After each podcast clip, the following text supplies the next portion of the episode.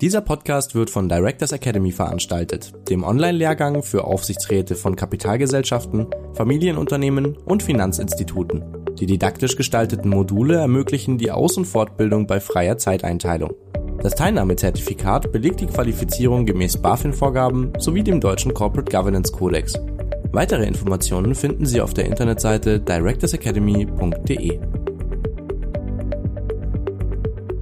Herzlich willkommen zu unserem 29. Video-Livestream und Podcast für den Aufsichtsrat.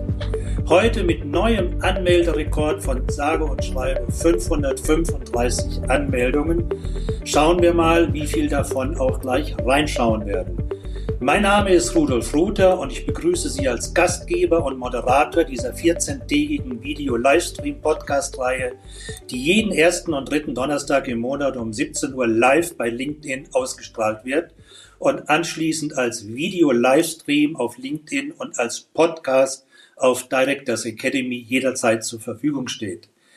Heute ist lautet unser Thema Impact Investing, Aufsichtsrat und Werteorientierung. Leider nicht mit unserem Gast Frau Dagmar Nixdorf. Sie ist unglücklicherweise vor einigen Tagen ernsthaft an den Stimmbändern erkrankt und ihr Arzt hat ihr strengstens verboten, auch nur ein Wort zu sprechen und demzufolge kann sie leider heute nicht dabei sein. Es tut ihr sehr, sehr leid und sie lässt sie alle recht herzlich grüßen und natürlich auch wir grüßen Frau Nixdorf recht herzlich und wünschen ihr ganz schnelle Genesung. Als kurzfristigen Vertreter konnten wir Gott sei Dank den CEO von Nixdorf Capital AG gewinnen, Herrn Dr. Andreas Rickert. Ich freue mich, Sie zu sehen, Herr Dr. Rickert. Herzlich willkommen. Wie geht es Ihnen an diesem, muss man wohl sagen, verregneten Frühlingstag? Herr Ruther, also es freut mich sehr, heute bei Ihnen sein zu dürfen. Erst einmal auch von meiner Seite noch ein ganz herzlicher Gruß von Dagmar Nixdorf an Sie, aber auch alle anderen Zuhörenden. Ihr tut es wirklich sehr, sehr leid, wie Sie es gerade schon gesagt haben, dass sie selber nicht dabei sein kann. Und es fällt ihr in der Tat für diejenigen, die Sie kennen, auch nicht ganz leicht, leise zu sein und nicht zu reden. Also insofern leidet sie wahrscheinlich mehr noch als wir darunter, dass sie heute nicht mit dabei sein darf. Ich hoffe, dass ich ein einigermaßen adäquater Ersatz dann dafür bin und freue mich sehr auf die Diskussion heute. Herr Dr. Ricker, da bin ich mir absolut sicher, dass Sie das sind. Erlauben Sie mir, dass ich Sie kurz vorstelle. Dr. Andreas Rickert ist von dem tiefen Wunsch getrieben, einen gesellschaftlichen Mehrwert zu schaffen. Diese Mission verfolgt er nun auch seit einigen Jahren bei der Nixdorf Kapital AG. Der studierte Molekularbiologe kann man in keine einzelne Schublade stecken wenn man seinen Lebenslauf anschaut. Engagement Manager bei McKinsey, Senior Specialist bei der Weltbank, Direktor in der Bertelsmann Stiftung, Geschäftsführer einer Beteiligungsgesellschaft und Gründer und Vorstandsvorsitzender der Fineo gemeinnützigen Aktiengesellschaft. Als Impact Business Angel ist er ein erfolgreiches oder ist er in einem erfolgreichen Portfolio investiert, Mandate in verschiedenen Beiräten und Aufsichtsräten von Unternehmen, Non-Profit-Organisationen, unter anderem Gründungsvorstand der Bundesinitiative Impact Investing, unter anderem ehemaliges Mitglied im Rat für nachhaltige Entwicklung etc. etc. runden sein vielfältiges Tätigkeitsspektrum ab. Herr Dr. Rickert hat in Düsseldorf, äh, Davos und Bonn studiert und seine Doktorarbeit am Max-Planck-Institut in Köln und Stanford University durchgeführt. Durch Führungserfahrung in großen Unternehmen und Organisationen und den erfolgreichen Aufbau eines Start-ups ist er ein Brückenbauer zwischen verschiedenen Welten. So beruht der Erfolg seiner Arbeit auch auf einem ausgeprägten Netzwerk zu Entscheidungsträgerinnen in Wirtschaft, Zivilgesellschaft und Politik. Herr Dr. Rickert ist überzeugt, gemeinsam können und werden wir eine nachhaltige Gesellschaft schaffen. Also ein absoluter Positivist und Optimist und ich freue mich, Herr Dr. Rickert, dass Sie bei uns sind. Sie haben 2009 die Fineo AG gegründet. Lieber Herr Dr. Rickert, warum und was war seinerzeit Ihre Mission?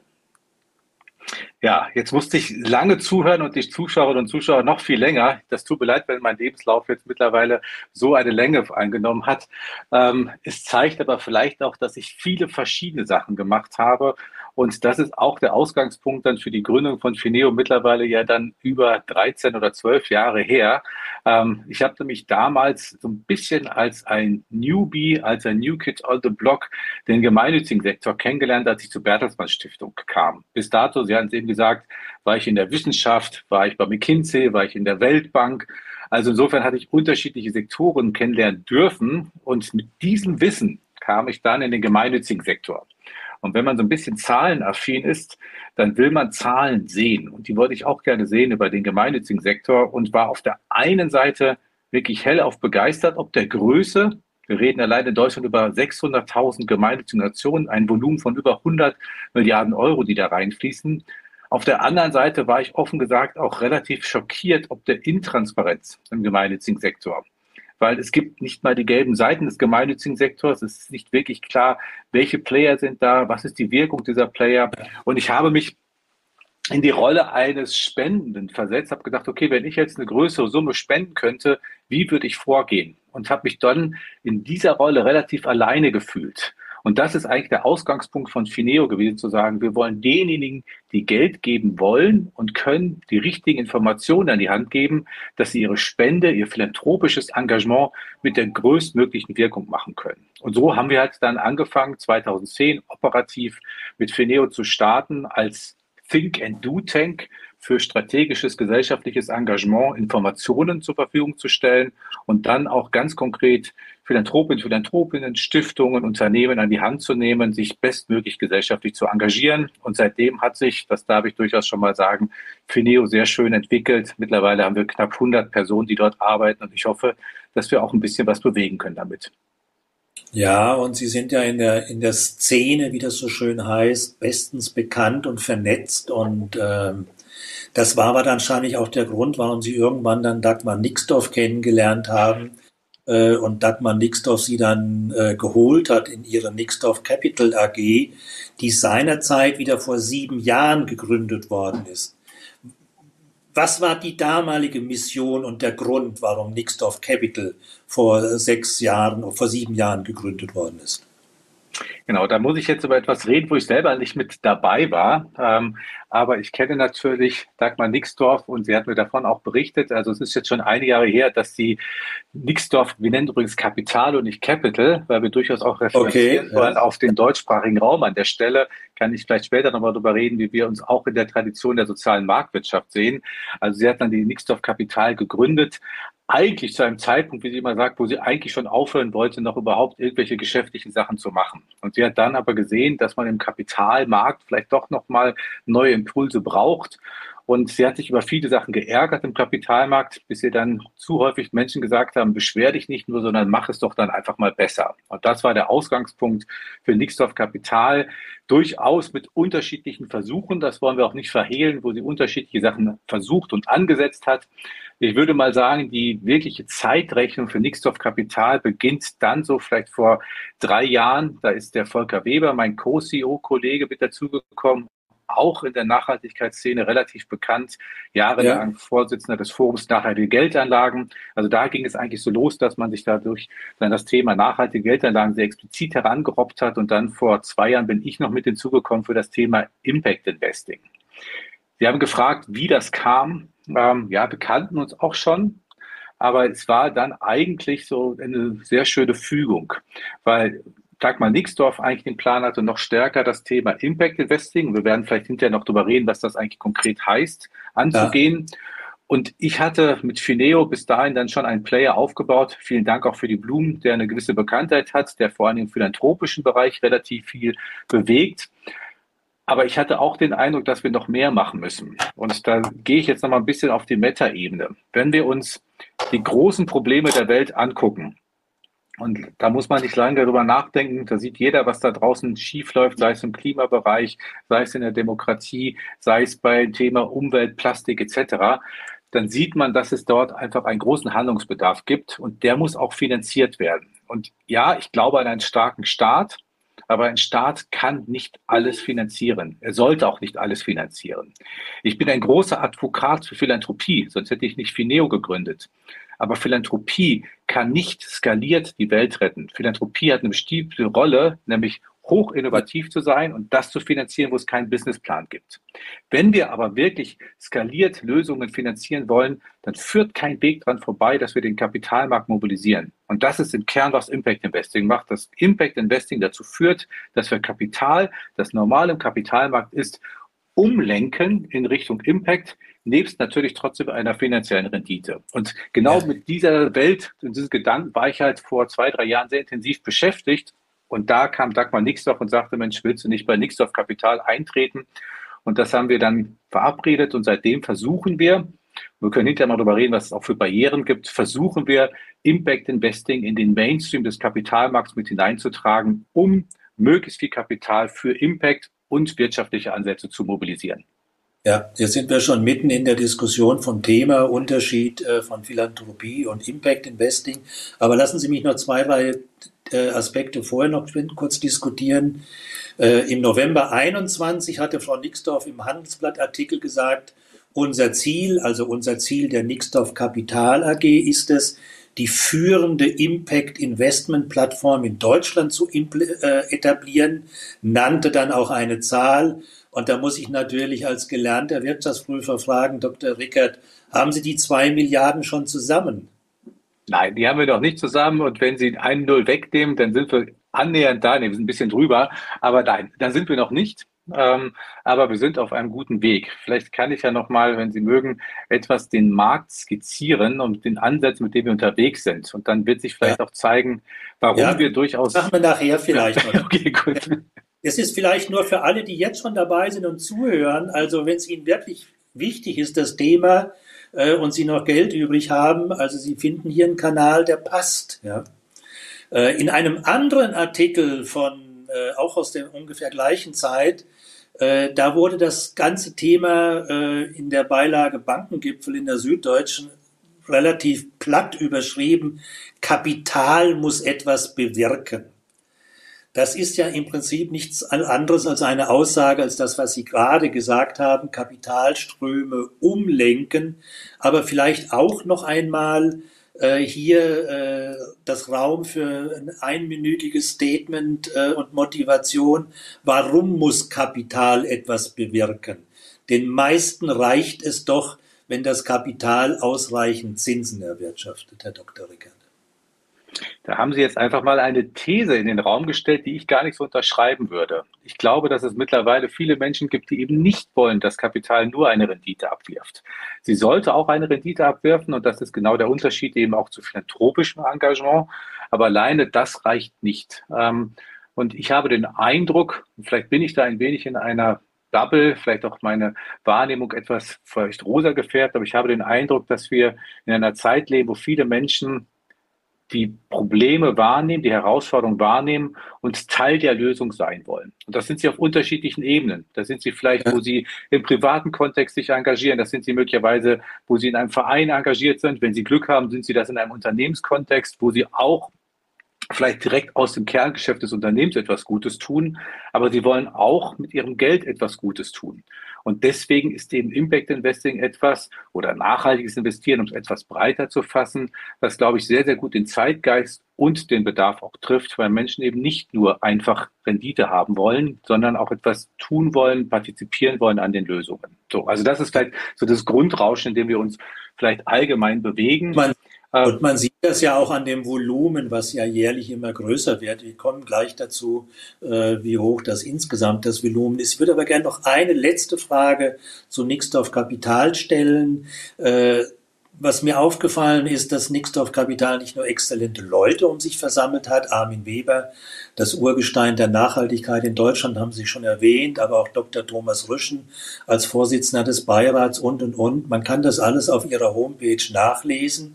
Was ich aber auch interessant finde, dass die Nixdorf Kapital AG eine aktienrechtliche Corporate Governance mit Aufsichtsrat und Beirat hat. Und das muss ich natürlich fragen, Herr Dr. Rickert. Wir sind ja in einem Aufsichtsratstalk. Äh, was sind die unterschiedlichen Aufgaben und Pflichten Ihres Aufsichtsrates auf der einen Seite und Ihres Beirates auf der anderen Seite? Ja, in der Tat, das ist ein wichtiger Punkt und wir haben uns das sehr genau überlegt, warum wir das so machen. Vielleicht da auch nur ein Disclaimer, eine Information. Ich kenne beide Rollen. Also ich habe im Moment fünf Aufsichtsratsmandate inne und diverse Beiratsmandate. Also insofern kenne ich auch beide Funktionen und auch jeweils mit den Rechten und Pflichten, aber eben auch mit den Chancen, die da drin liegen. Also bei uns der Aufsichtsrat, ein relativ kleiner mit drei äh, Teilnehmern, Dagmar Nixdorf ist die Aufsichtsratsvorsitzende, hat schon die Funktion eines klassischen Aufsichtsrats, nämlich wirklich auch der Kontrollfunktion. Natürlich ja. auch Sparring zu machen, natürlich auch die Unternehmensentwicklungen zu begleiten, aber auch wirklich die Kontrollfunktion auszuüben in der ganz guten Corporate Governance, die wir dort haben. Der Beirat ist so ein bisschen, wenn ich sage, der Aufsichtsrat ist die Pflicht, äh, ist die Kür, äh, nein, ist die, ist die Pflicht, dann ist der Beirat eher unsere Kür. Das heißt, hier haben wir Menschen versammelt, die relativ frei uns begleiten können. Da ist keine keine Verpflichtung, da sind keine ähm, Verantwortlichkeiten im Governance-Sinne, sondern da geht es wirklich darum, uns konstruktiv kritisch zu begleiten. Und entsprechend haben wir das dann auch besetzt. Also Sie haben den Thomas Rüschen schon erwähnt, der ist der geschäftsführende Beiratsvorsitzende. Äh, für diejenigen, die ihn nicht kennen, auch ein Urgestein von zwei Welten, die wir brauchen. Einmal der Nachhaltigkeit. Er war früher mit auch Geschäftsführer von Desertec, sicherlich viel noch bekannt als eine große Initiative damals aus der deutschen Wirtschaft, um halt schon mal einen anderen Weg zu gehen, was die Energieversorgung anbelangt, aber auch ähm, lange der Vorstandsvorsitzende von der Deutschen Oppenheim, also insofern auch in den Family Office Bereich sehr gut vernetzt. Also zwei Welten, die wir ohnehin im Auge haben. Ähm, daneben gibt es dann eine Ida Bärhalter, die dabei ist, etc. Also insofern viele verschiedene Player, die uns dann eben mit Rat und Tat zur Verfügung stehen. Und es ist ein sehr aktiver Beirat, den wir haben. Wir haben zwar einmal im Jahr eine offizielle Beiratssitzung, ähm, aber wir nehmen uns das Recht und nutzen das auch jedes einzelne Mitglied immer wieder, auch mit den spezifischen Expertisen, die sie haben, dann anzurufen. Und mit diesen beiden Gremien fühlen wir uns dann in der operativen Funktion als Vorstände, aber ich würde es auch aufs ganze Team übertragen, extrem gut auch flankiert unterstützt. Zum einen, weil wir uns sicher fühlen, dass wir, was die Corporate Governance anbelangt, was die Reportings anbelangt, was die Aufsicht anbelangt, einfach sehr, sehr gut begleitet sind, dass wir dort keine Fehler machen, aber dass wir auf der anderen Seite auch inhaltlich immer Menschen um uns herum haben, die uns mit Rat und Tat zur Seite stehen. Ja, nein, ich äh, finde ich eine sehr interessante Konstruktion und mir gefällt auch sehr gut auf Ihrer Homepage diese kurze und prägnante Formulierung, die meiner Meinung nach für alle Beiräte in Deutschland gelten sollte. Äh, Zitat Anfang, Beiräte sind wirtschaftliche Seismologen, Ideenmultiplikatoren, Marktgestalter, Wertgeber. Zitat Ende. So, jetzt kommen wir zu unserem Aktion mit unseren Zuschauern und Zuhörern. Wie jedes Mal, liebe Zuhörer, Sie kennen es. Ich stelle jetzt eine Frage für den Chat und Sie antworten bitte nur mit einem Schlagwort und drücken dann auf den Sendeknopf, wenn ich es sage. Und dann sehen wir mit einem Schlag Ihre äh, Antworten und haben vielleicht ein Gefühl über Ihre Meinung. Die Frage lautet, wie hoch schätzen Sie in Deutschland das Marktvolumen für Impact Investing. Wie hoch schätzen Sie in Deutschland das Marktvolumen für Impact Investing?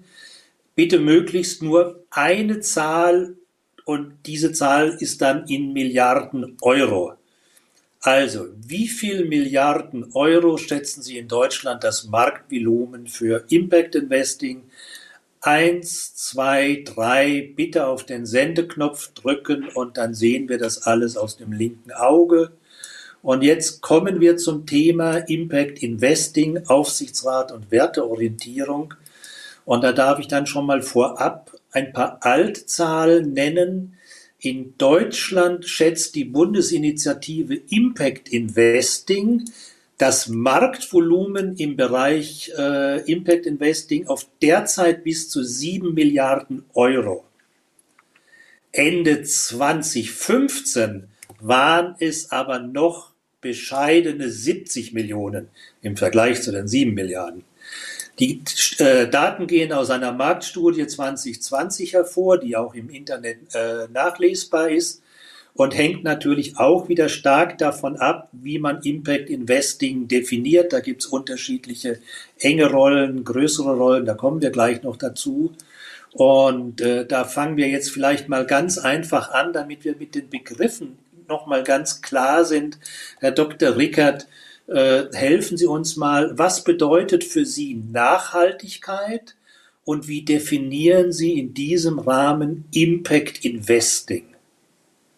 Ja, in der Tat, die Begrifflichkeiten müssen immer wieder definiert werden, weil es nicht einen Standard an Begrifflichkeiten gibt.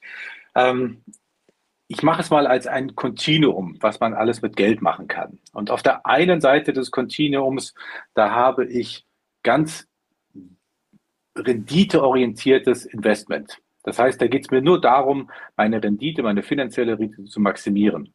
Auf der anderen Seite des Spektrums habe ich Philanthropie, habe ich Spenden. Da habe ich eine finanzielle Rendite von 0% und mir geht es nur darum, die gesellschaftliche Rendite, den Mehrwert, den Impact zu maximieren. Das ist sozusagen das Spektrum, das ich aufmachen kann. Und dazwischen gibt es alle Abstufungen. Also es gibt beispielsweise Blended Finance. Da kann ich ein Projekt mitfinanzieren, was vielleicht auch Eigeneinnahmen hat, und dann bekomme ich vielleicht auch ein bisschen Geld zurück, aber nicht alles. Und dann habe ich halt eine Rendite von minus 20 oder minus 80 Prozent, aber habe einen großen gesellschaftlichen Mehrwert. So, und dann kommt man irgendwann in den Bereich, äh, wo wir vielleicht von der anderen Seite kommt, ESG-Investment haben. Da versuche ich auch über Standards, und ich bin froh, dass wir ESG mittlerweile sehr stark im Mainstream sehen, die negativen Konsequenzen A zu erfassen und möglichst gering zu halten. ESG ist aber immer noch kein Impact Investing. Bei ESG geht es nur darum, eben auf den drei Dimensionen äh, zu erfassen, was passiert, erstmal die Transparenz zu haben und möglichst wenig Schaden anzurichten.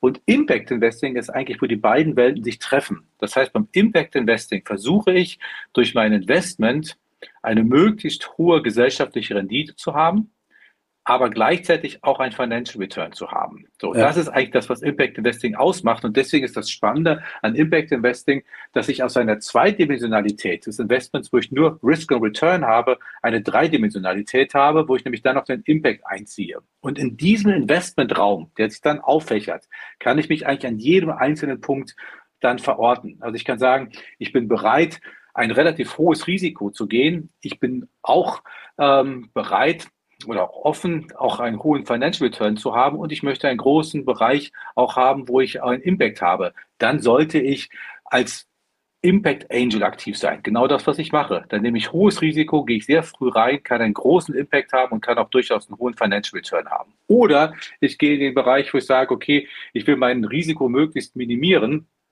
will aber trotzdem Impact haben, dann mache ich vielleicht einen Green Bond der aber sehr explizit auch zeigt, was wir an, an Impact haben können. Also das ist eigentlich das, was Impact Investing ausmacht. Ähm, man kann das so schön sagen, dass man eben einen Financial Return hat, dass man einen Impact hat und dass dieser Impact sehr klar definiert ist und mit KPIs, also mit Indikatoren hinterlegt ist und nicht nur ein Bauchgefühl ist. Und deswegen ja. macht Impact Investing auch so viel Freude. Und da kommen wir nachher nochmal dazu. Das erfordert natürlich eine, sag ich mal, erhöhte Transparenz und ein ausgedehntes Controlling- und Berichtssystem, damit ich natürlich auch die entsprechenden Effekte etc. messen und darlegen kann. Liebe Zuschauer, liebe Zuhörer, wie auch immer, denken Sie daran, wenn Sie eine spezifische Frage haben an den Herrn Dr. Rickert, schreiben Sie sie in den Kommentar. Ich werde versuchen, sie einzuweben. Äh, ich habe seinerzeit, als ich der Leiter des Arbeitskreises Nachhaltige Unternehmensführung in der Schmalenbach-Gesellschaft war, mit meinem Team damals äh, eine Definition für nachhaltige Unternehmensführung äh, festgehalten in unserem Büchlein, die da lautet, nachhaltige Unternehmensführung ist ein langfristig ausgerichtetes, wertebasiertes und gegenüber Menschen und Umwelt Verantwortung forderndes, gelebtes Konzept.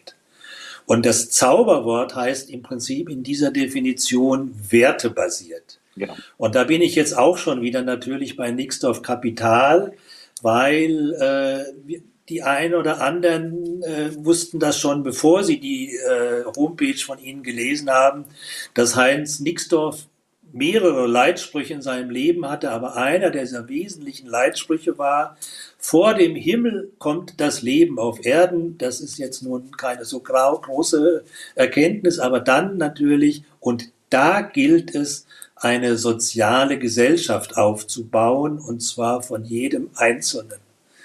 Und äh, das haben Sie ja auch in Nixdorf Kapital aufgegriffen, dieses tugendhafte Handeln äh, anhand eines Nixdorfs Kernwertebaum. Und wir reden ja heute Aufsichtsrat und Werteorientierung und Werteorientierung ist für alle spannend, lieber Herr Dr. Rickert.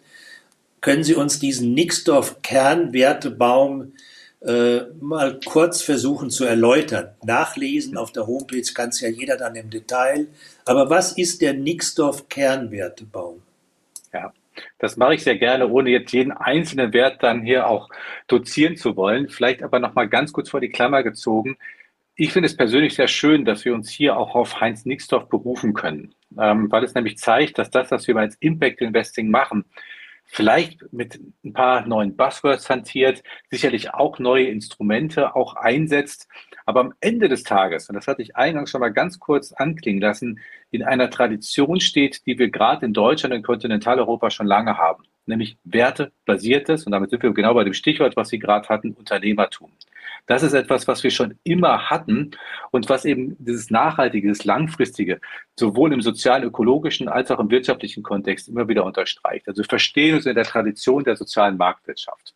So, und wenn man das jetzt ein bisschen konkretisiert, in unserem Fall, dann sind da vielleicht nicht überraschend viele Themen drin, die für uns besonders wichtig sind. Also wir haben natürlich einmal diesen Dualismus aus sozialer und eben auch ökologischer Nachhaltigkeit, dass wir beides im Blick haben. Wir haben im Moment gerade, zumindest meine Wahrnehmung, eine gewisse Umwucht, wenn wir auf ESG gucken, dass das I, nämlich die ökologischen Sachen, sehr stark betont sind, sicherlich auch aus der Dringlichkeit der Klimakrise und dass S-Themen eher nach hinten gehen. Also wir bei uns versuchen wirklich beides auch gleichberechtigt nebeneinander stehen zu haben.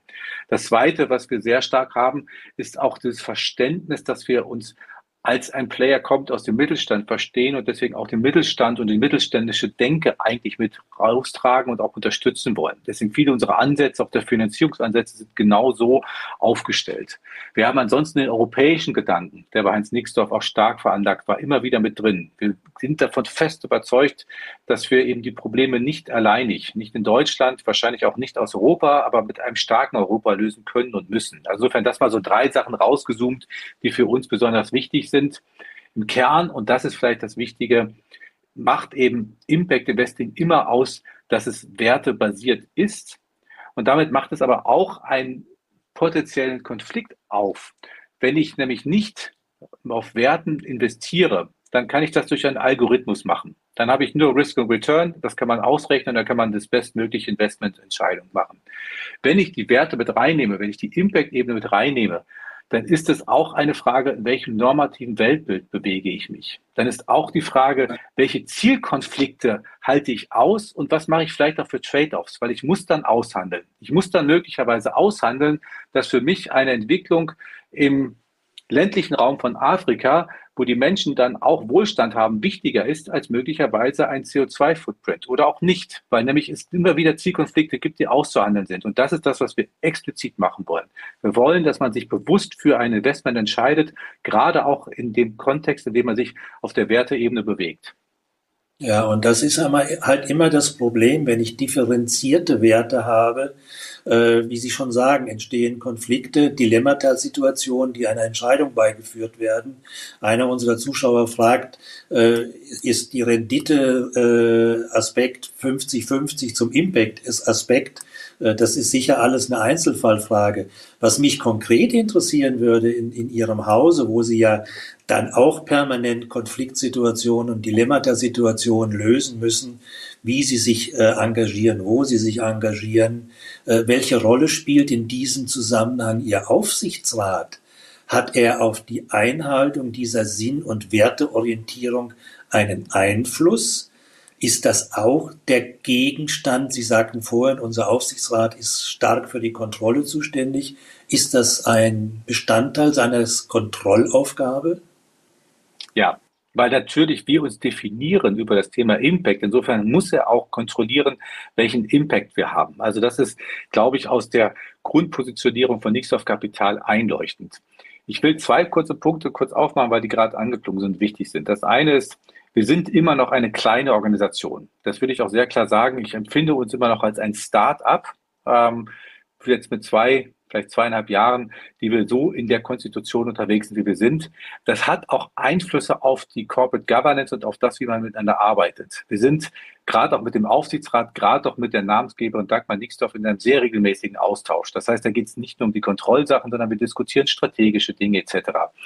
Das wird aber irgendwann vielleicht nicht mehr der Fall sein. Und ich hoffe natürlich, dass wir als Nixdorf-Kapital weiter wachsen. Und damit ist die Frage, wie wird unsere Kultur wachsen? Wie werden das wir hinbekommen, dass eben auch der Aufsichtsrat seine originäre Aufgabe weiter wahrnimmt, aber dass wir trotzdem den Diskurs auch zu Werten, zu normativen Sachen weiterführen? Da habe ich noch keine schlussendliche Antwort drauf, aber das ist etwas, was mit der Weiterentwicklung mit Nixdorf-Kapital ganz bestimmt auch ein Thema sein wird. Das andere. Ja, ja, Entschuldigung, ich, machen Sie weiter. nee, gehen Sie ruhig erst dahin, weil das andere wird ein bisschen anderes Thema abdecken. Wenn Sie naja, nein, ich, ich, finde das ja auch normal. Das haben Sie ja in jedem Startup, egal in welcher Branche und mit welchem Thema man unterwegs ist. Diese, dieses G, was Sie vorhin auch eigentlich schon unterschlagen haben bei ESG, wo Sie gesagt haben, die meisten konzentrieren sich auf E und vergessen S. Äh, meine Beobachtung ist, dass über G schon gar keiner mehr redet. Aber E-Governance ist ja eigentlich der Grundstein, das Fundament des jeweiligen Tuns und Wirkens. Und bei einem Startup ist das ganz typisch auch, so wie sich Prozesse und Systeme verändern und wachsen. Sie sagen, erwachsen werden, wird sich auch die Governance verändern und anpassen müssen an die jeweilige Situation. Ja, ähm, und dann sollte das nicht eine äh, Runterwichtung von, von äh, G sein, ähm, sondern vielleicht, weil ich es einfach als selbstverständlich annehme, dass man eine gute Governance hat. Wie gesagt, wir haben es im Moment noch ein bisschen einfacher, weil wir noch relativ klein sind. Es wird aber interessant sein, wie wir das halt hinbekommen, auch in unserer Kultur, nicht nur das, was gefordert ist, auch dann einzuführen. Da mache ich mir keine großen Sorgen, aber wirklich auch die Kultur beizubehalten, auch diesen Diskurs, auch die, die gesellschaftlich relevanten Diskussion, die ich im Moment extrem schätze, die wir haben, das halt auch beizubehalten. Aber das wird mit ein Fundament von Nixdorf Kapital immer sein und sein müssen, nämlich das Wertebasierte. Und das kriegt man nicht nur über Strukturen und Prozesse, sondern vor allen Dingen über Kultur abgebildet. Ja, und äh, da äh, kann ich nur Frank Doppheide zitieren, der vor ein paar Wochen im Handelsblatt geschrieben hat, Beginnen Sie mit Ihren Unternehmenswerten, aber bedenken Sie, Werte sind in Stein gemeißelt, aber selten zum Leben erweckt. Und sobald die Werte leben, dann werden sie auch in, der, in die Tagesentscheidung mit eingepflegt. Äh, lassen Sie uns mal ein bisschen einen Blickwinkel bringen zu einem Teil unserer Zuschauer und Zuhörer, weil ich glaube, eine ganze Menge kommen aus Ihrem Bereich und aus dem Kredit- und Kapitalbereich. Äh, aber es gibt natürlich neben den 100% reinen Impact-Investing-Unternehmen ja noch deutlich mehr Gänsefüßchen normale Unternehmen in allen Branchen und Größen, die das Thema Nachhaltigkeit und Purpose so zentral vielleicht noch nicht im Fokus haben, auch wenn jeder darüber redet. Und äh, ich, wir sollten mal für diese Zuhörer und Zuschauer aus dem, aus dem C-Level, die uns heute zuhören und zuschauen, und insbesondere dort den Aufsichtsräten und Beiräten etwas helfen, Herr Dr. Rickert. Wie kann ein normaler Aufsichtsrat, ein normaler Aufsichtsrat in einem schwäbischen Automobilzulieferunternehmen die Themen Impact, Nachhaltigkeit, Purpose, Sinn- und Werteorientierung in seine Aufsichtsratsagenda einweben? Sie sind ja, ja wie Sie gesagt haben, auch erfahren äh, Aufsichtsrat und Beirat in anderen Branchen und Unternehmen. Was können Sie da unseren zuhörenden Aufsichtsräten und Beiräten mit an die Hand geben? Ähm, also zum einen, es ist nicht mehr ein Nice to have, sondern es ist eine Pflicht, dass man sich mit dem Thema beschäftigt. Davon bin ich fest überzeugt, das Thema Nachhaltigkeit, was früher sonst eher irgendwo separiert war in einer CSR-Abteilung, die meistens noch nicht mal einen Direct Report zum C-Level hatte.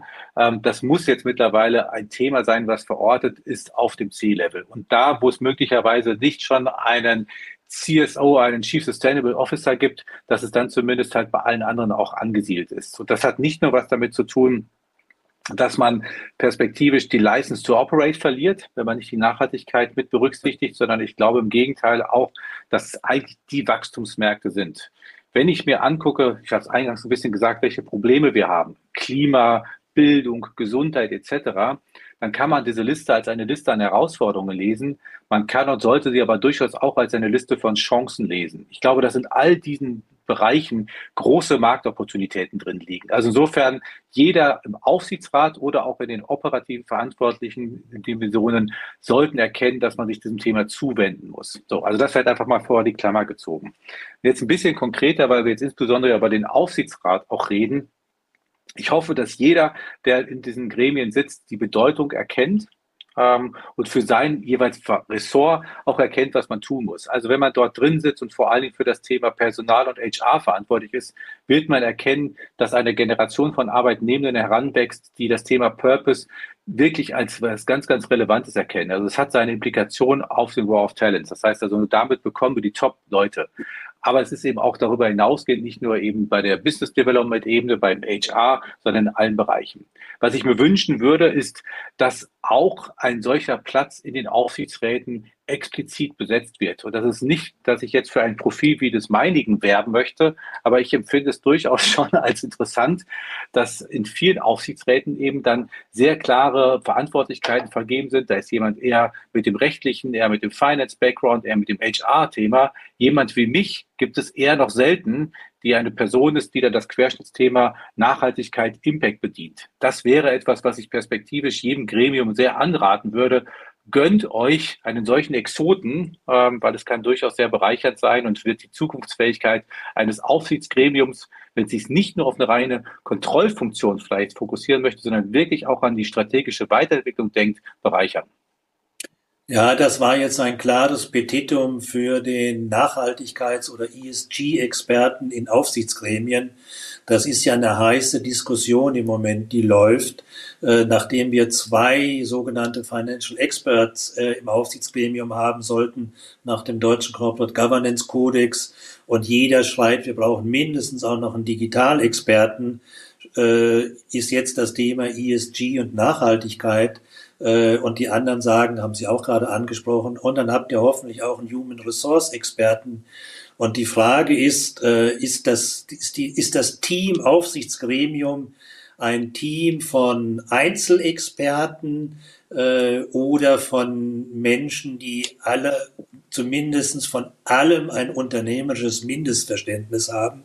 Aber ich gebe Ihnen recht, äh, umso mehr Menschen wie Sie in Aufsichtsgremien sind, umso mehr wird wahrscheinlich auch darüber diskutiert. Ich würde gern aber mal zu dem zurückkommen, weil wenn ich so an den schwäbischen Familienunternehmer denke, der ja nicht nur fragt, was kostet's, sondern der ja auch schnell immer bei dem Thema, Sie sprachen es vorhin auch schon an, Kontrolle, Überwachung, KPIs ist.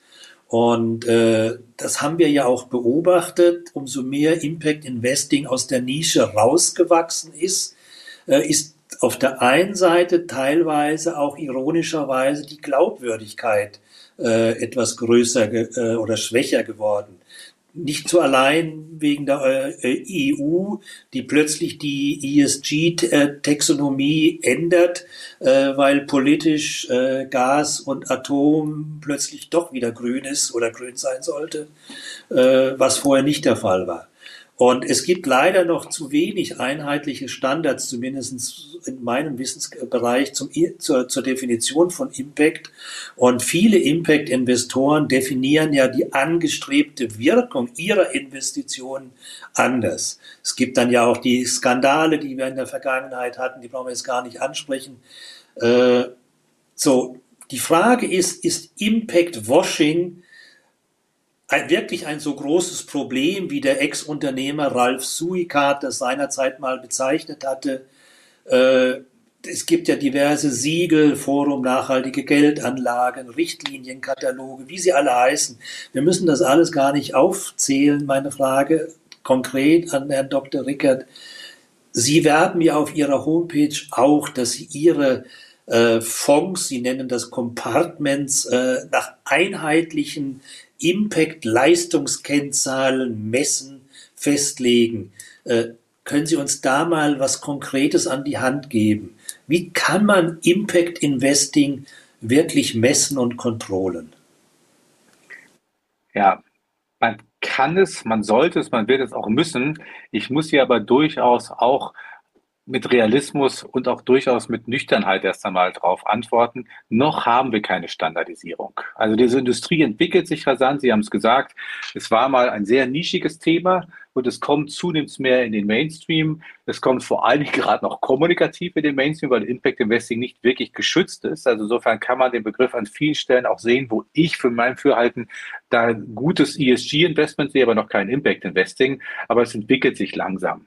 Aber im Moment sind wir noch in einer Phase, wo wir zwar bestimmte Bestrebungen sehen zu einer Standardisierung, also beispielsweise gibt es von Iris eine große Datenbank, wo KPIs hinterlegt sind, dass man nicht immer wieder die gleichen Sachen neu erfinden muss oder es gibt das IMP, das ist das Impact Measurement äh, Tool. Das heißt, hier sind viele Player zusammengekommen, die haben sich auf ein Framework geeinigt, wie wir Impact Investing begleiten als Prozess. Also das heißt, wo gucke ich drauf? Was sind die Punkte, wann ich messe? Was sind die Sachen, die ich reporte? Das ist alles, wo die Industrie zunehmend mehr sich standardisiert.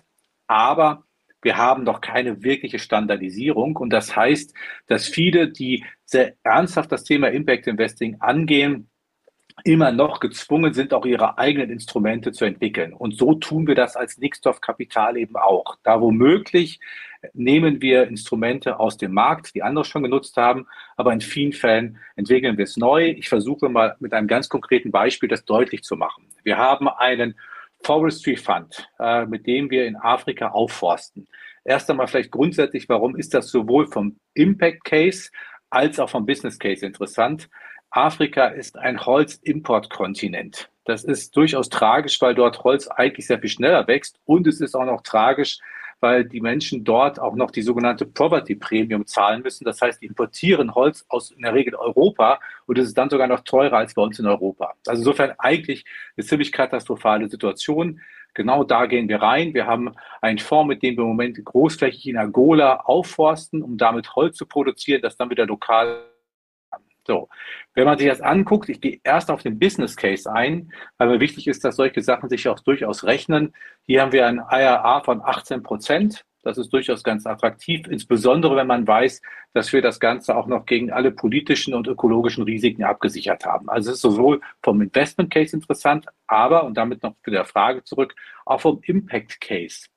Wenn man über Forestry, Aufforstung nachdenkt, dann kommt einem als erstes CO2 Carbon Capture in den Sinn. Und natürlich ist das was, was wir im Blick haben. Aber es wäre viel zu kurz gesprungen, ein solches Investment nur mit einem KPI sich anzugucken.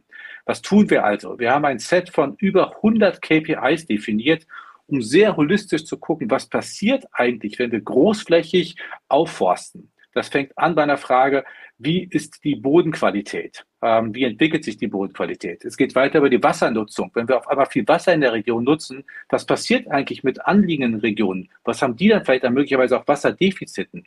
Wir gucken uns an, wie ist das lokale Management eingebunden? Haben wir ein lokales Management? Wir gehen so weit runter und gucken, was ist die Ausbildung der Kinder, der Menschen, die lokal angestellt sind? Also das heißt, wenn wir in so eine Region reingehen, wir haben jetzt im ersten Schritt ein First Close mit 40 Millionen gemacht und großflächig aufforsten, verstehen wir und wollen wir verstehen, was der Impact ist, auf einer sehr holistischen ja. Ebene. Und dann können wir eigentlich erst in den nächsten Schritten gucken, was richten wir da im Positiven, aber möglicherweise auch als Kollateralschäden an. Und das ist für mich Impact Investing. Aber es zeigt vielleicht, dass man immer noch sehr viel auch neben ein paar standardisierten Ansätzen immer noch sehr genau auch die Sachen selber entwickeln muss.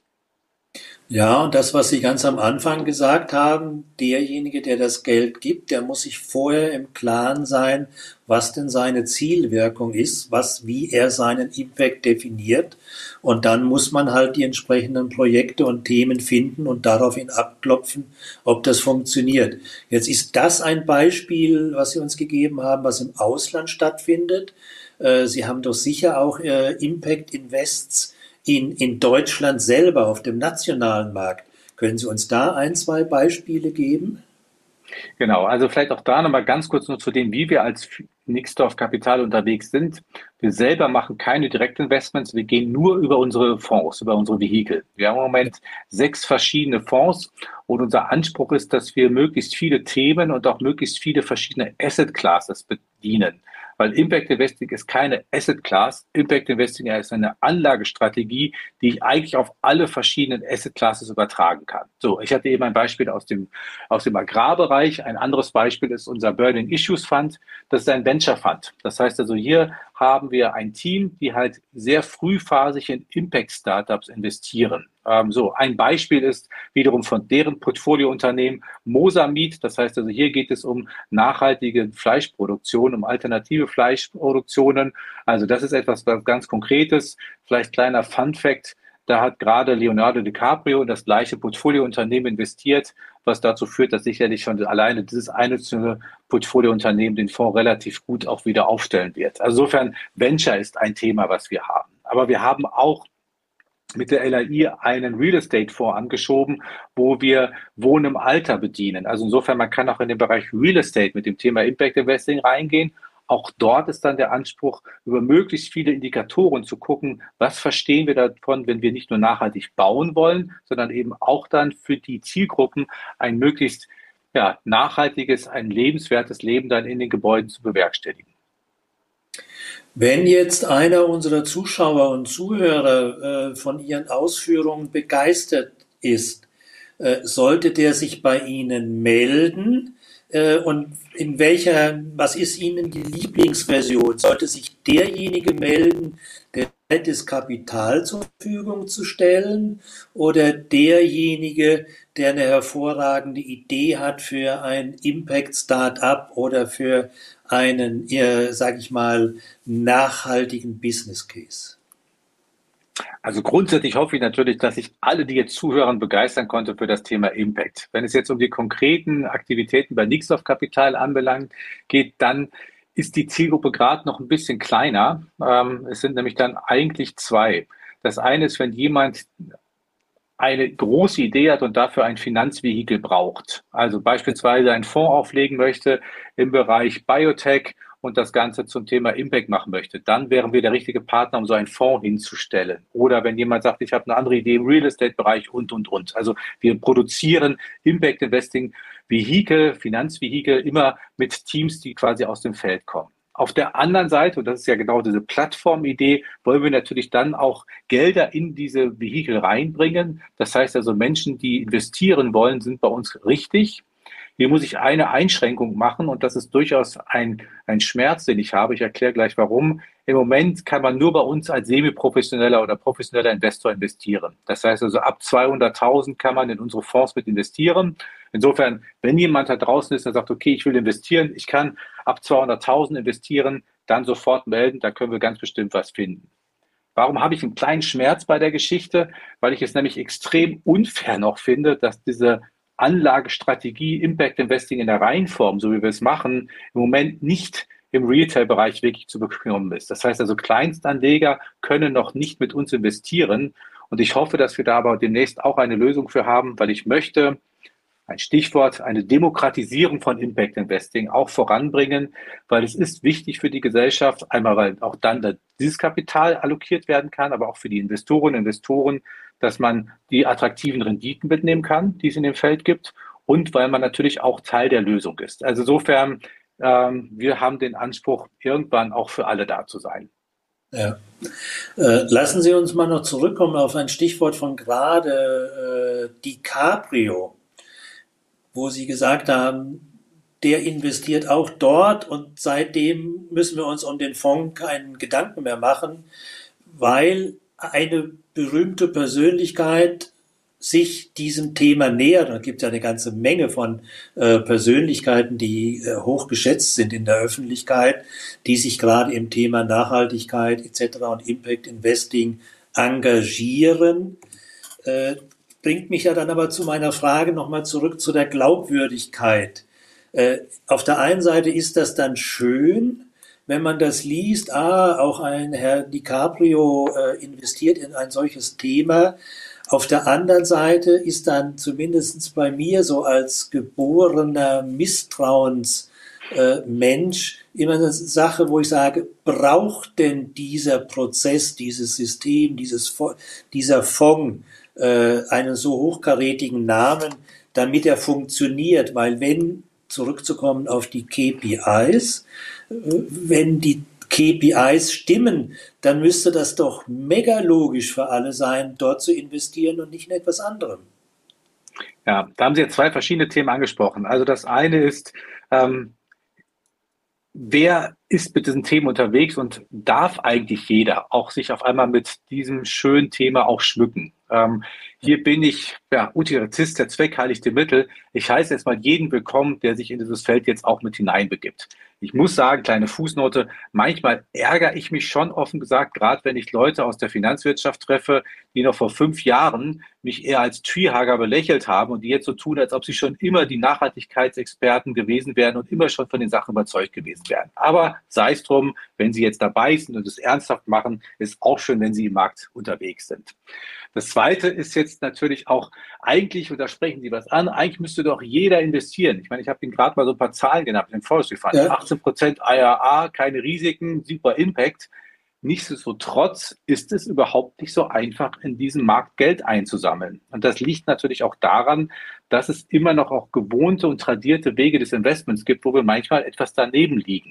Viele unserer Fonds beispielsweise, auch der eben erwähnte Venture Fund, ist ein First-Time-Fund. Das heißt, die haben zwar ein tolles Team und da sind großartige Investments in dem Portfolio, aber wenn ich zu einem institutionellen oder zu einem großen Family Office gehe, dann können die nicht die Box ticken, dass die schon zwei, drei Fonds vorher gemacht haben. Die haben keinen nachweislichen Track Record und damit sind die sofort raus. Und das ist das, wo wir gerade immer noch auch sehr viel Aufklärungsarbeit machen müssen dass also viele vielleicht auch ein bisschen mehr auch risikobereiter oder zumindest offener, weil das Risiko ist eigentlich gar nicht so groß, offener sein müssen, wenn sie Impact Investing machen wollen, auch etwas jenseits ihrer bisherigen Investmentstrategien oder vielleicht auch Matrixen zu investieren. Also insofern, ja, es ist ein hochattraktiver Markt, aber wir sind noch längst nicht da, wo wir hinwollen. Also ich werde auf alle Fälle heute Abend noch meinen Anlageberater anrufen und sagen, ich habe heute jemanden kennengelernt, der mir 18 Prozent bietet äh, für meine äh, Anlage. Und da bin ich schon gespannt, wie da die Antwort ist. Das bringt uns aber zu unserer Ausgangsfrage, Herr Dr. Rickert. Äh, wie hoch schätzen Sie denn persönlich in Deutschland das Marktvolumen für Impact Investing im Jahre 2030? Heute muss ich sagen, jetzt scroll ich mal noch mal in den Kommentaren runter. Da gibt's ja Futuristen unter unseren Zuschauern, Zuhörern, 100 Milliarden, 80 Milliarden, 50 Milliarden, 300 Milliarden. Also äh, den Fachmann gefragt, wie hoch schätzen Sie persönlich das Marktvolumen für Impact Investing heute und sagen wir mal in den berühmten sieben Jahren in 2030? Ja, also Zunächst, ich will auch mal ganz kurz differenzieren zwischen ESG-Investment und Impact-Investing. Ähm, also, wenn ich in die Zukunft blicke, dann wünsche ich mir, dass es eigentlich nur noch ESG-Investment gibt. Es darf keine anderen Investments mehr geben, die Schäden anrichten oder die müssen so teuer sein, dass sie eigentlich unattraktiv sind. Also insofern, das müsste eigentlich das Grundrauschen sein. Und dann mache ich natürlich dann den Blick auf das Thema Impact Investing. In der Tat, wir sind im Moment bei knapp sieben Milliarden ähm, und das ist von der Bundesstrategie Impact Investing, wo ich auch im Vorstand bin, rausgekommen jetzt im letzten Jahr als Zahl. Ich gehe mindestens davon aus, dass wir das Ganze auf 50 Milliarden hochdrehen werden. Einfach weil da doch der Markt doch hochattraktiv ist und wir sehen, dass es mhm. immer mehr auch großartige Fonds gibt, ähm, die auch großvolumig sind. Am Anfang waren es eher kleine Volumen, die da reingegangen sind, aber ich bin beispielsweise auch im Advisory Board des World Fund, ein einzelner Fonds, ausschließlich Impact Investing im Bereich Climate, der hat alleine schon ein Volumen von 350 Millionen. Also insofern, man muss jetzt nicht unbedingt ein großer Visionär sein, zu sagen, okay, ich glaube, 50 Milliarden können wir gut schaffen. Ja. Wie sehen Sie die, die Einschätzung gerade von, von Aktionären, Eigentümern, Familienunternehmen, die ja nun einen wesentlichen Einfluss auf ihren Business Case, auf ihres Unternehmen haben? Äh, werden die sich in der Zukunft mehr einbringen, dass sie auch selbst in ihrem Business Case dieses Thema Impact nach vorne stellen? Absolut. Ähm, und ich hatte es eingangs schon mal gesagt, das ist nicht nur, weil es so viel Spaß macht, sondern es ist eine Notwendigkeit. Es ist eine Frage der License to Operate. Es ist eine Frage, welche Marktopportunitäten sehe ich. Also insofern ja, aus dem Kerngeschäft, gerade von vielen Familienunternehmen, wo das Thema Nachhaltigkeit ohnehin in der DNA steckt, wird man das sehen. und ich kann es auch durchaus unterlegen. Wir haben vor kurzem als Fideo, da habe ich jetzt den Hut gewechselt, eine Studie gemacht, wo wir Next-Gens von Familienunternehmen befragt haben, zu deren gesellschaftlicher Einstellung, zu deren Themen, die sie umtreiben.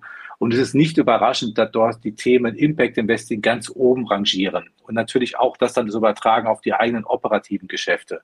Das ist noch nicht der Fall und wird, in der Studie wurde auch sehr klar, dass es immer noch einen gewissen Generationskonflikt gibt zwischen denen, die bis jetzt noch in der Verantwortung sind für Familienunternehmen und sehr häufig eben das Thema noch eher separieren in die Stiftungs- oder Philanthropietätigkeiten. Aber die Next Gens machen die Schere nicht mehr auf.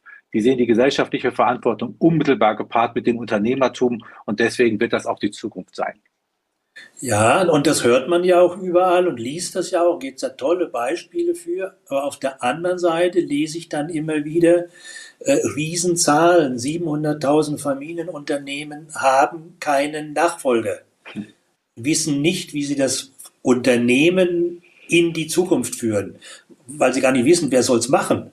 Also äh, und demzufolge ist die Frage bei meiner Meinung nach doch bei großen und zahlreichen Unternehmen meiner Meinung nach noch nicht so hoch in der Priorität. Die haben im Moment ganz, ganz andere Probleme. Und äh, zweite Skepsis an der Stelle, viele sagen ja, Thema Nachhaltigkeit, ESG, äh, diskutieren sie. Aber sie diskutieren es meiner Meinung nach nur auf der Bürokratieebene. Das heißt, dieser Bürokratiewahnsinn, der von der EU ausgelöst worden ist mit dem neuen ESG und Nachhaltigkeitsreporting, äh, das verlagert meiner Meinung nach die Diskussion mehr nur in das Handwerkliche. Was muss ich tun, damit ich irgendwie welche Berichte straffrei äh, nach außen bringe, ohne eigentlich an das Kernproblem zu gehen, verändern äh, des Business Cases an der, an, an der License to Operate. Ja, also das ist was, was ich natürlich auch mit einem Bedauern sehe, dass das Thema immer mehr aus eher einer Angstdebatte herauskommt oder dass man nur reagiert, wohingegen man ja eigentlich agieren sollte und es als Chancen sehen sollte. Deswegen ist es für mich eben auch nicht eine Reporting-Frage, sondern es ist eine Strategiefrage. Ja, und deswegen muss es vom C-Level oder vom Aufsichtsrat getrieben werden. Absolut. Und ich habe auch, wir sehen auch einige Kommentare, auch als Fragen verbunden, äh, ver, verknüpft. Das sind so eher, das ist für mich der typische schwäbische Zauderer. Äh, kostet Impact Rendite oder ist äh, Impact äh, eher die Basis nachhaltiger Rendite? Äh, das Petitum haben Sie ja vorhin eindeutig gesagt. Es geht Hand in Hand und es muss Hand in Hand gehen. Und ich glaube, in den wenigsten Fällen kann man das miteinander aufrechnen, äh, sondern es ist etwas äh, äh, zusammen. Wir sind kurz vor dem Ende, Herr Dr. Rickert, und auch Sie kriegen meine zwei Lieblingsaufgaben zum Schluss. Was war Ihrer Meinung nach der positive oder negative Aufreger in den letzten Wochen in der deutschen Corporate Governance Landschaft? Ist Ihnen da irgendetwas positiv oder negativ aufgefallen? Ähm, ich weiß gar nicht wann es war, vor einiger Zeit hatte ich auch einen Artikel, ich glaube irgendwo im äh, Finance Magazine gelesen, wo es darum ging, ähm, dass die DAX-Konzerne auch in einer Corporate Governance arbeiten müssen. Das fand ich natürlich interessant. Spielt Ihnen sicherlich auch mit Ihren Themen in die Karten. Ist auch sicherlich so, aber es passt so ein bisschen zu dem, was wir eben auch gesagt haben. Da wird wieder aus einer Abwehrreaktion dann gehandelt. Und ich hoffe ja. einfach, dass wir irgendwann mal wieder in die Position kommen, dass solche Themen proaktiv getrieben werden. Deswegen würde ich auch das Thema Corporate Governance nicht immer nur quasi aus einer Pflicht heraus sehen, sondern eben aus dem Positiven. Und wir haben eben auch über die Besetzung, die Diversität in solchen Gremien gesprochen. Ich hoffe, dass wirklich all diese Gremien auch ihre volle Funktionsfähigkeit und auch ihre Macht entfalten, auch mit einer Weiterentwicklung, auch was Diversität anbelangt bei Themen. Ja, absolut. Aber eine Nachfrage von mir an der Stelle, lassen wir die Corporate Governance Landschaft weg, reden wir von der Impact Landschaft. Was ist denn Ihre persönliche Meinung äh, in der die, aktuellen Diskussion über die EU-Taxonomie äh, mit Strom und Gas? Und die Deutschen wollen Einspruch etc. Was ist Ihre Meinung? Ja, also erstmal zu der Taxonomie. Ähm, nicht ganz unschuldig bin ich, muss ich erst einmal sagen, weil ich im Nachhaltigkeitsrat, wie Sie eben gesagt haben, gesessen habe jahrelang. Insofern dort sind auch diese Ideen entstanden und ich finde es gut erst einmal, dass da überhaupt etwas passiert. Bin ich zufrieden mit der aktuellen Situation? Nein. Halte ich auch Artikel 9 und Artikel 8 für ausreichend? Nein. Das will ich sehr klar sagen, aber es ist ein wichtiger Schritt und da muss man das als ein, eine Entwicklungsphase sehen. Ähm, ansonsten muss man auch hier wieder sagen, wir haben eigentlich darüber gesprochen, Impact ist auch immer eine Frage eines gesellschaftlichen Diskurses. Und ich kann meine eigene Meinung haben, aber ich finde erstmal wichtig, dass wir überhaupt diese Debatte haben. Ich finde es auch gut, dass wir eine Debatte zwischen Deutschland und Frankreich haben. Gehört Atomkraft mit dazu, ja oder nein? Weil nur dann können wir wieder auch Ideen nach vorne entwickeln. Ich habe eine eigene Meinung, ich würde auch Atomkraft nicht mit reinzählen, aber am Ende des Tages macht das eben auch eine lebendige Gesellschaft, eine Demokratie aus, dass wir solche Diskurse führen. Und deswegen freue ich mich da auch weiterhin genau im Sinne von Impact die Gesellschaft weiterzuentwickeln. Ja, da sind wir dann jetzt schon am Ende, Herr Dr. Rickert. Jetzt brauchen wir noch von Ihnen einen Schlusssatz, ein Schlussstatement, wo wir noch am Wochenende an diesen Satz äh, A dran denken und B uns an dieses hervorragende Gespräch heute mit Ihnen erinnern. Was haben Sie für uns für einen kurzen Satz mitgebracht? Die Zukunft können wir positiv gestalten. Das ist doch ein sehr schöner, kurzer Satz und vor allen Dingen ein positiver Satz. Vielen Dank an alle, insbesondere an Sie, Herr Dr. Rickert. Noch einmal recht herzliche Genesungswünsche an Frau äh, Nixdorf und recht herzlichen Dank, Herr Dr. Rickert. Danke Ihnen. Wie immer finden unsere Zuschauer und Zuhörer ergänzendes Lesefutter zum Thema auf der Homepage äh, unserer Gäste, in dem Fall auf der Homepage von nixdorfcapital.de, auf meiner Homepage oder natürlich auch auf der Homepage von Directors Academy. Bleiben Sie alle gesund und bleiben Sie zuversichtlich. Im Mai geht es wie immer weiter am äh, ersten Donnerstag und zwar am 4. Mai zur gleichen Zeit um 17 Uhr zu unserem kleinen Jubiläum, zu unserer 30. Sendung, dann mit Peer Steinbrück, unserem ehemaligen Bundesfinanzminister und Ministerpräsident von Nordrhein-Westfalen, zum spannenden Thema was lehrt uns die Zeitenwende? Recht herzlichen Dank an alle. Kommen Sie gut nach Hause, bleiben Sie gesund und zuversichtlich. Und am besten, Sie abonnieren sofort unseren Livestream und Podcast, damit Sie keine Sendung in der Zukunft verpassen. Dankeschön.